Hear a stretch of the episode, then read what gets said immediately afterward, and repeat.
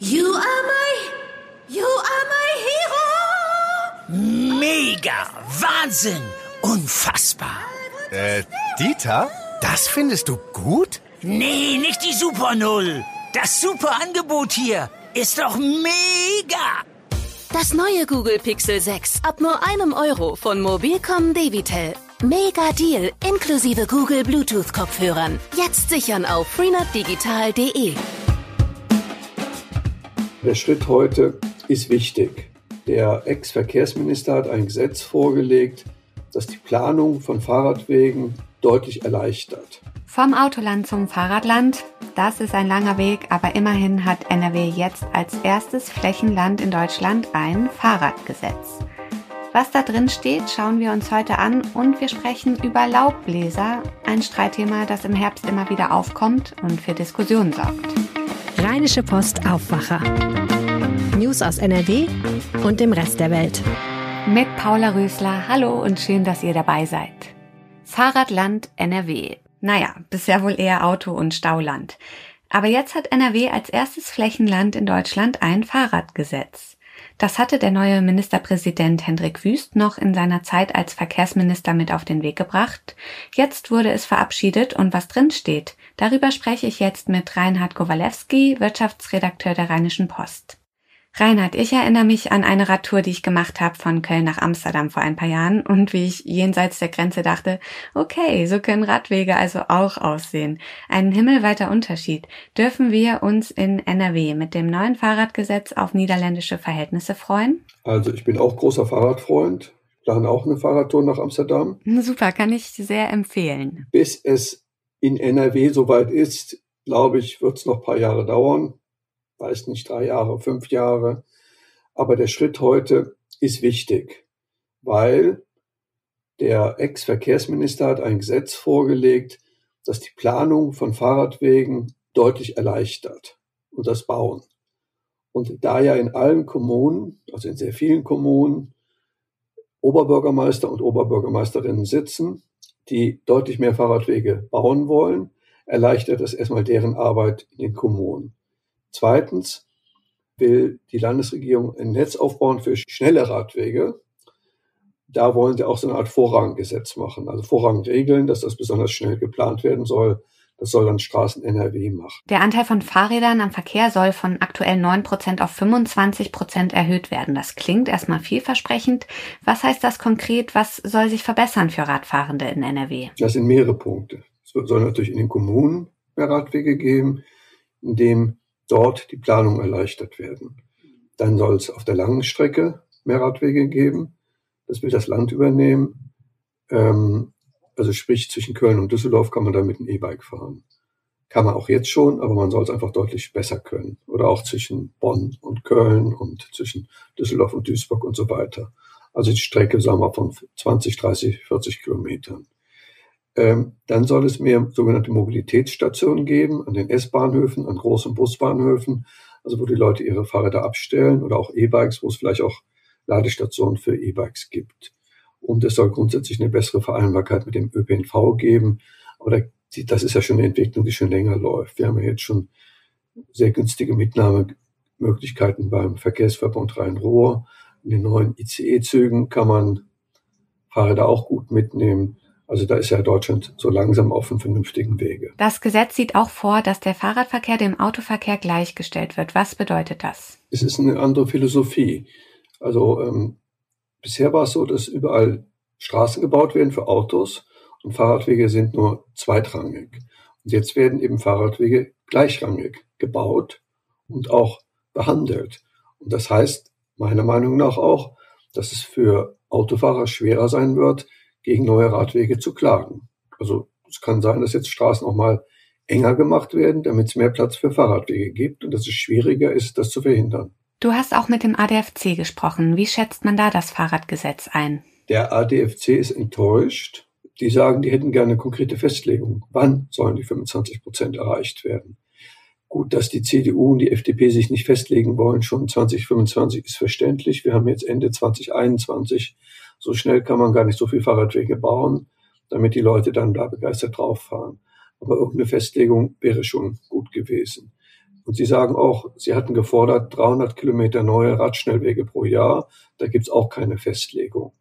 Der Herr Wüst, also der alte Verkehrsminister, der das ja im Prinzip alles vorbereitet hatte, der jetzt Ministerpräsident ist, der hat mir gesagt, ich lege mich ungern auf konkrete Ziele fest. Ich mache lieber die Mittel, damit es vorangeht. Vielleicht sind wir sogar schneller, als manche wollen oder manche hoffen. Aber es hat ja keinen Sinn, ein Ziel in ein Gesetz zu schreiben, das ich am Ende nicht erreiche.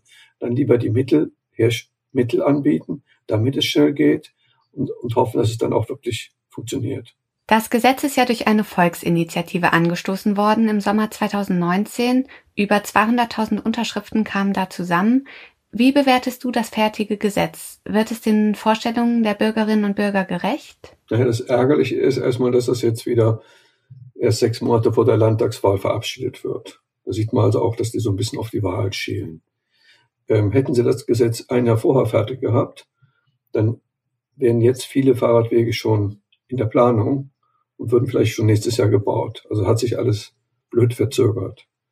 Ähm, grundsätzlich, glaube ich, geht es in eine richtige Richtung. Und mal angenommen, dass wir nach der Landtagswahl eine Regierung haben, wo die Grünen vielleicht mitbeteiligt sein werden, kann ja gut sein, dass da nochmal ein bisschen nachgeschärft wird. Was steht drin im neuen Fahrradgesetz für NRW? Darüber habe ich mit Reinhard Kowalewski gesprochen. Danke für die Infos und viel Spaß auf der Fahrradtour nach Amsterdam. Ja, mal schauen. Danke. Wir kommen zum zweiten Thema. Es gibt Dinge, über die immer wieder leidenschaftlich gestritten wird.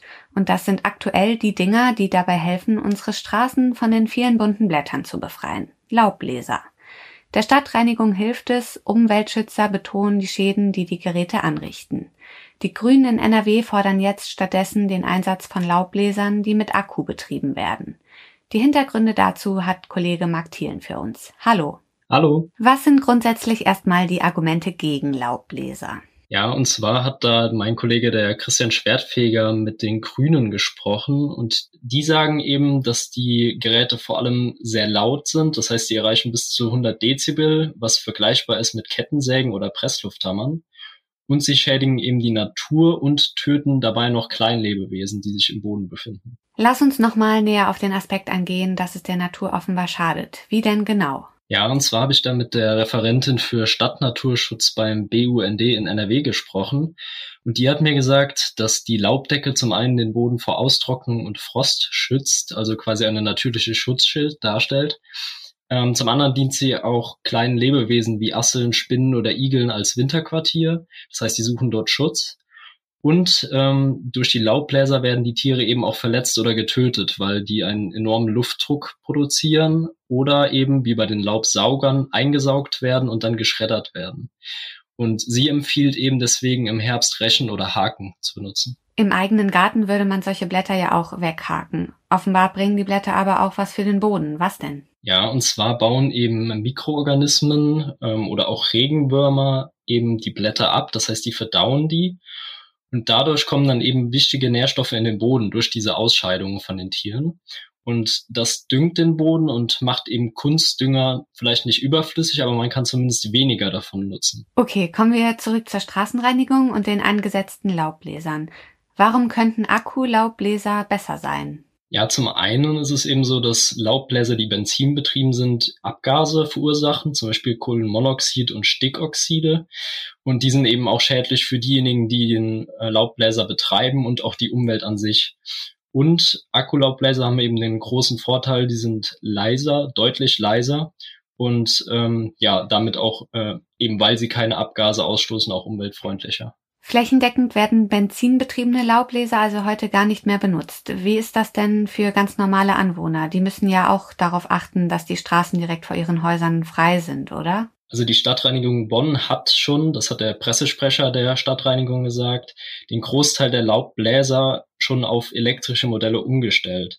Es ist allerdings so, sagt er, dass wenn es regnet und die Blätter eben auf dem Asphalt festpappen, dass da eben die Leistung der akkubetriebenen Laubbläser nicht ausreicht und dass man dafür die benzinbetriebenen Geräte eben nutzen muss aktuell noch. Und ähm, ja, sie versuchen da halt eben, weil sich auch immer wieder Bürger beschweren über den Lärm, eben eine Balance zu finden. Einerseits äh, eben die Sicherheit im Straßenverkehr darzustellen, auf der anderen Seite aber eben auch den Lärm und den Emissionsschutz im Auge zu behalten. Und einige Kommunen haben die Benziner eben auch schon verboten. Egal wie die Laubblätter entfernt werden, dass sie in einigen Fällen entfernt werden müssen, steht auch fest, oder? Genau. Da haften nämlich im Zweifel dann die Haus- und Wohnungseigentümer, wenn der Gehweg vor dem Haus nicht von den Blättern befreit ist und Personen zum Beispiel darauf ausrutschen und sich verletzen. Dann trägt eben der Eigentümer die Kosten und die finanziellen Folgen. Und ähm, es ist eben auch so, darauf sollte man achten, wenn die äh, Blätter dann entfernt werden, die sollten oder dürfen eben nicht verbrannt werden, sondern die gehören in die Biotonne auf den Komposthaufen oder eben in spezielle Behälter, die die Gemeinden zur Verfügung stellen. Wie ist denn grundsätzlich die Nachfrage nach solchen Geräten? Wollen die Menschen Laubgeräte kaufen? Tatsächlich schon. Ich habe da mit einem, äh, mit dem Pressesprecher einer großen Baumarktkette in NRW gesprochen und der sagte mir, dass die Nachfrage ungebrochen hoch ist oder nach wie vor hoch ist und ähm, dass sich aber das Sortiment deutlich verbreitert hat. Also da scheint wirklich die Nachfrage auch diverser geworden zu sein. Er sagte mir, dass vor einigen Jahren noch fünf bis zehn Modelle im Angebot waren und äh, mittlerweile sind es knapp 60, darunter eben auch die ähm, elektrischen Geräte. Und der Trend scheint wirklich zu den akkubetriebenen äh, Geräten zu gehen. Da ist ein deutlicher Anstieg in den letzten Jahren zu verzeichnen. Marc Thielen hatte die Infos zu den Laubbläsern. Vielen Dank. Gerne, danke für das Gespräch. Und das sind die Meldungen aus der Landeshauptstadt von Antenne Düsseldorf. Schönen guten Morgen. Bei uns geht's heute um den ÖPNV. Der ist in NRW nämlich im Vergleich ganz schön teuer. Dann hat es in Düsseldorf unter der Woche arge Verkehrsprobleme gegeben und wir fragen uns, was unternimmt die Stadt dagegen? Und die Avista will den Winterdienst verbessern und stellt heute im Rathaus ihr neues Konzept vor. Bus- und Bahnfahren in Düsseldorf ist teuer. Das zeigt eine aktuelle Studie des ADAC Nordrhein. Fahrkarten für den ÖPNV in NRW sind bis zu 85 Prozent teurer als in Städten in anderen Bundesländern. Für die Verkehrswende in den Städten sei der Preis mitentscheidend, sagt ADAC Nordrhein-Sprecher Thomas Müther. Natürlich spielen Faktoren wie Taktung, Pünktlichkeit oder Sauberkeit eine wichtige Rolle bei der Entscheidung, ob man vom Auto auf den ÖPNV umsteigt, aber der Preis ist eben auch eine entscheidende Komponente. Am teuersten ist Bus- und Bahnfahren in NRW in Köln und Bonn. Düsseldorf liegt auf Platz drei. Sowohl die Monats- und Wochentickets als auch die Einzeltickets sind in NRW im deutschlandweiten Vergleich sehr teuer. Laut ADAC liegt das daran, dass in anderen Bundesländern mehr öffentliches Geld in den Nahverkehr fließt. Die Stadt will weiter daran arbeiten, dass der Verkehr in Düsseldorf besser fließt. Das hat ein Sprecher auf Anfrage von Antenne Düsseldorf gesagt. Ein Großteil der Ampeln in Düsseldorf werde bereits verkehrsabhängig gesteuert. In den nächsten zwei Jahren sollen auch die Informationstafeln an den Straßen weiter ausgebaut werden, um Autofahrer schnell über Staus und Alternativrouten zu informieren, so der Stadtsprecher. In Extremsituationen wie bei der Sperrung des Unitunnels diese Woche kommen die Straßen unserer Stadt jedoch an ihre Kapazitätsgrenzen. Auch intelligente Leitsysteme können einen Stau dann nicht mehr verhindern, heißt es von der Stadt. Die Avista will den Winterdienst verbessern. Sie stellt heute im Rathaus ihr neues Konzept vor. Im vergangenen Jahr hatte es viele Beschwerden gegeben. Mehr dazu von Dennis Krollmann. Über 100 Beschwerden sind eingegangen, die meisten wegen nicht geräumter Gehwege. Ärger gab es aber auch, weil Radwege nicht freigeräumt worden waren. Das soll sich im kommenden Winter ändern. Die Avista wird sechs kleinere Kehrmaschinen so umrüsten, dass sie auch als Räum- und Streufahrzeuge eingesetzt werden können, vor allem auf Radwegen. Statt wie bisher 260 sollen dann 380 Kilometer freigehalten werden. Außerdem wird die Stadt noch einmal auf die Räum- und Streupflicht aufmerksam machen und diese im nächsten Winter auch kontrollieren. Das waren die Nachrichten mit Oliver Bent. Mehr Infos gibt es immer um halb bei uns in den Lokalnachrichten oder bei uns auf unserer Homepage antennedüsseldorf.de. Weitere Meldungen. Der NRW-Landtag kommt heute in Düsseldorf zu einer Sitzung mit aktueller Stunde zur Abschaffung der Maskenpflicht im Unterricht zusammen. Die SPD hatte die aktuelle Stunde beantragt. In dem Antrag heißt es, die Aufhebung der Maskenpflicht bei steigender Inzidenz sei verfrüht, riskant und gefährlich. In NRW müssen Schülerinnen und Schüler seit dieser Woche am Platz keine Maske mehr tragen. Die Entscheidung der Landesregierung hatte für Diskussionen gesorgt. Vor dem Landgericht Köln beginnt heute der Prozess gegen den ehemaligen CDU-Politiker Hans-Josef Behner. Der heute 74-Jährige soll in der Nacht vom 29. auf den 30. Dezember 2019 auf einen Mann geschossen haben. Der 20-Jährige erlitt eine Schulterverletzung. Er soll vor dem Haus des Politikers mit Freunden gefeiert haben. Dem Angeklagten wird auch vorgeworfen, die Gruppe rassistisch beleidigt zu haben. Bei einer Verurteilung drohen Behner bis zu zehn Jahre Gefängnis. Es ist Freitag, das heißt, an dieser Stelle gibt es wieder unsere Kulturtipps zum Wochenende und die hat meine Kollegin Regina Hartleb. Mein erster Tipp zum Wochenende ist eine belgische Thriller-Serie, die heißt The Bank Hacker. Wie der Titel schon sagt, geht es hier um einen ungewöhnlichen Bankraub, der ohne maskierte Diebe auskommt. Hier sind sehr ungewöhnliche Protagonisten am Werk. Es gibt viele verschiedene ungewöhnliche Wendungen, mit denen der Zuschauer auf jeden Fall nicht rechnet. Auch die Erzählperspektive ist ähm, ungewöhnlich. Also es lohnt sich auf jeden Fall reinzuschauen und ähm, auch wenn man kein großer Technikfreak ist, kann man alles verstehen und findet auf jeden Fall diese Serie spannend. Zweiter Tipp wäre ein Ausflug nach Solingen ins Galileum. Dort ist in einem ehemaligen Kugelgasbehälter ein Planetarium eingebaut plus Sternwarte. Die Besucher können sich hier dank modernster Projektionstechnik also auf ganz unterschiedliche Reisen begeben in Weltraum und Astronomie. Es gibt immer ein spannendes Programm, auch für alle Altersgruppen. Es lohnt sich also auch mit der Familie dorthin zu fahren und ja, vor allem bei schlechtem Wetter eine schöne Sache. Ich hoffe, es ist was dabei. Ich wünsche ein schönes Wochenende. Alle Tipps hat Regina auch in einem Artikel auf RP Online zusammengefasst. Den Link findet ihr in den Show Notes. Und Regina hat es schon angedeutet, Stichwort schlechtes Wetter. Es bleibt auch heute grau und regnerisch bei bis zu 12 Grad. Am Samstag ist es überwiegend trocken, aber auch überwiegend bewölkt und Sonntag nimmt der Regen wieder zu. Zeitweise gibt es starke bis stürmische Böen bei bis zu 12 Grad. Das war's von mir, Paula Rösler. Danke fürs Zuhören und ein schönes Wochenende. Mehr Nachrichten aus NRW gibt's jederzeit auf RP Online. rp-online.de